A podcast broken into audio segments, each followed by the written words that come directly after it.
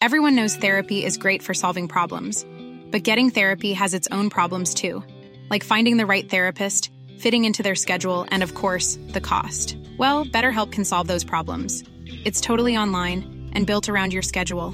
It's surprisingly affordable too.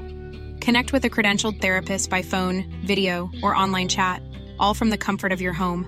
Visit betterhelp.com to learn more and save 10% on your first month. That's BetterHelp H E L P.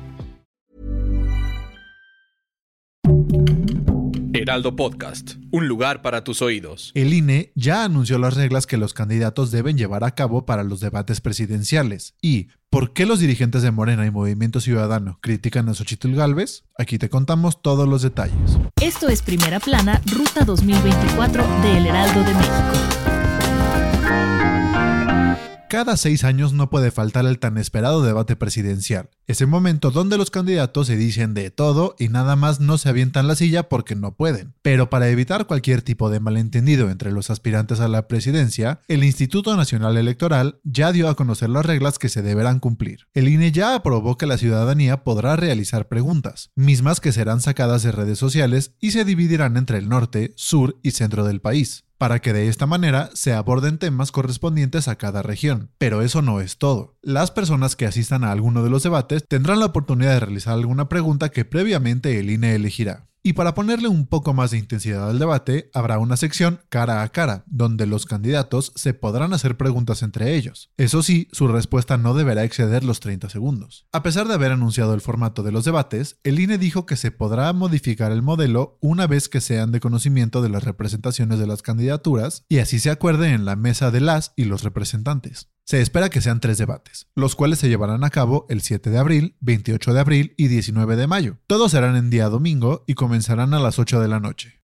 Si quieres estar bien informado sobre las elecciones del próximo año, no te pierdas la cobertura Ruta 2024 a través de todas las plataformas de El Heraldo de México. Escríbenos en los comentarios qué te parece este episodio.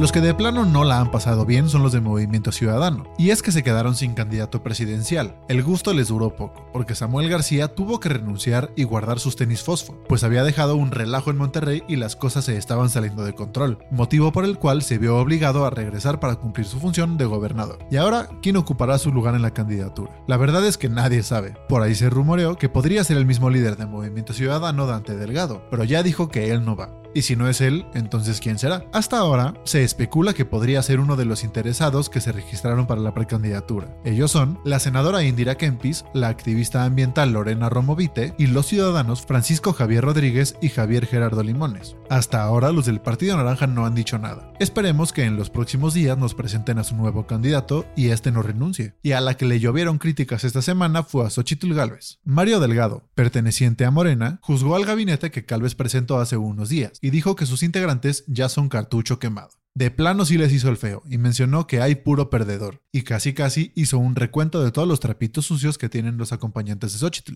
Obviamente hizo una comparación con el equipo de trabajo de su compañera Claudia Sheinbaum, quienes según él son un equipazo y podrían formar un gabinete en el futuro. Y otro que también opinó al respecto fue el líder emesista Dante Delgado, quien señaló que la ex senadora es irracional por las declaraciones que hizo contra miembros del Movimiento Ciudadano. A pesar de todo, mencionó que Galvez es su amiga y aprovechando el buen lazo de amistad, le dijo que su permanencia en el Frente Amplio no le iba a traer nada bueno, pues no tendrá crecimiento político, porque básicamente el PAN, PRI y PR ya están muy quemados en la sociedad. ¿Será que Xochitl le haga a su amigo Dante y se aleje en el futuro de estos partidos? Esto fue Primera Plana, Ruta 2024, un podcast de El Heraldo Media Group. Sigue toda la cobertura de las elecciones de 2024 con un nuevo episodio de este podcast cada viernes. Síguenos en Instagram y TikTok como arroba El Heraldo Podcast y en Facebook, Twitter y YouTube como El Heraldo de México. Hasta la próxima semana.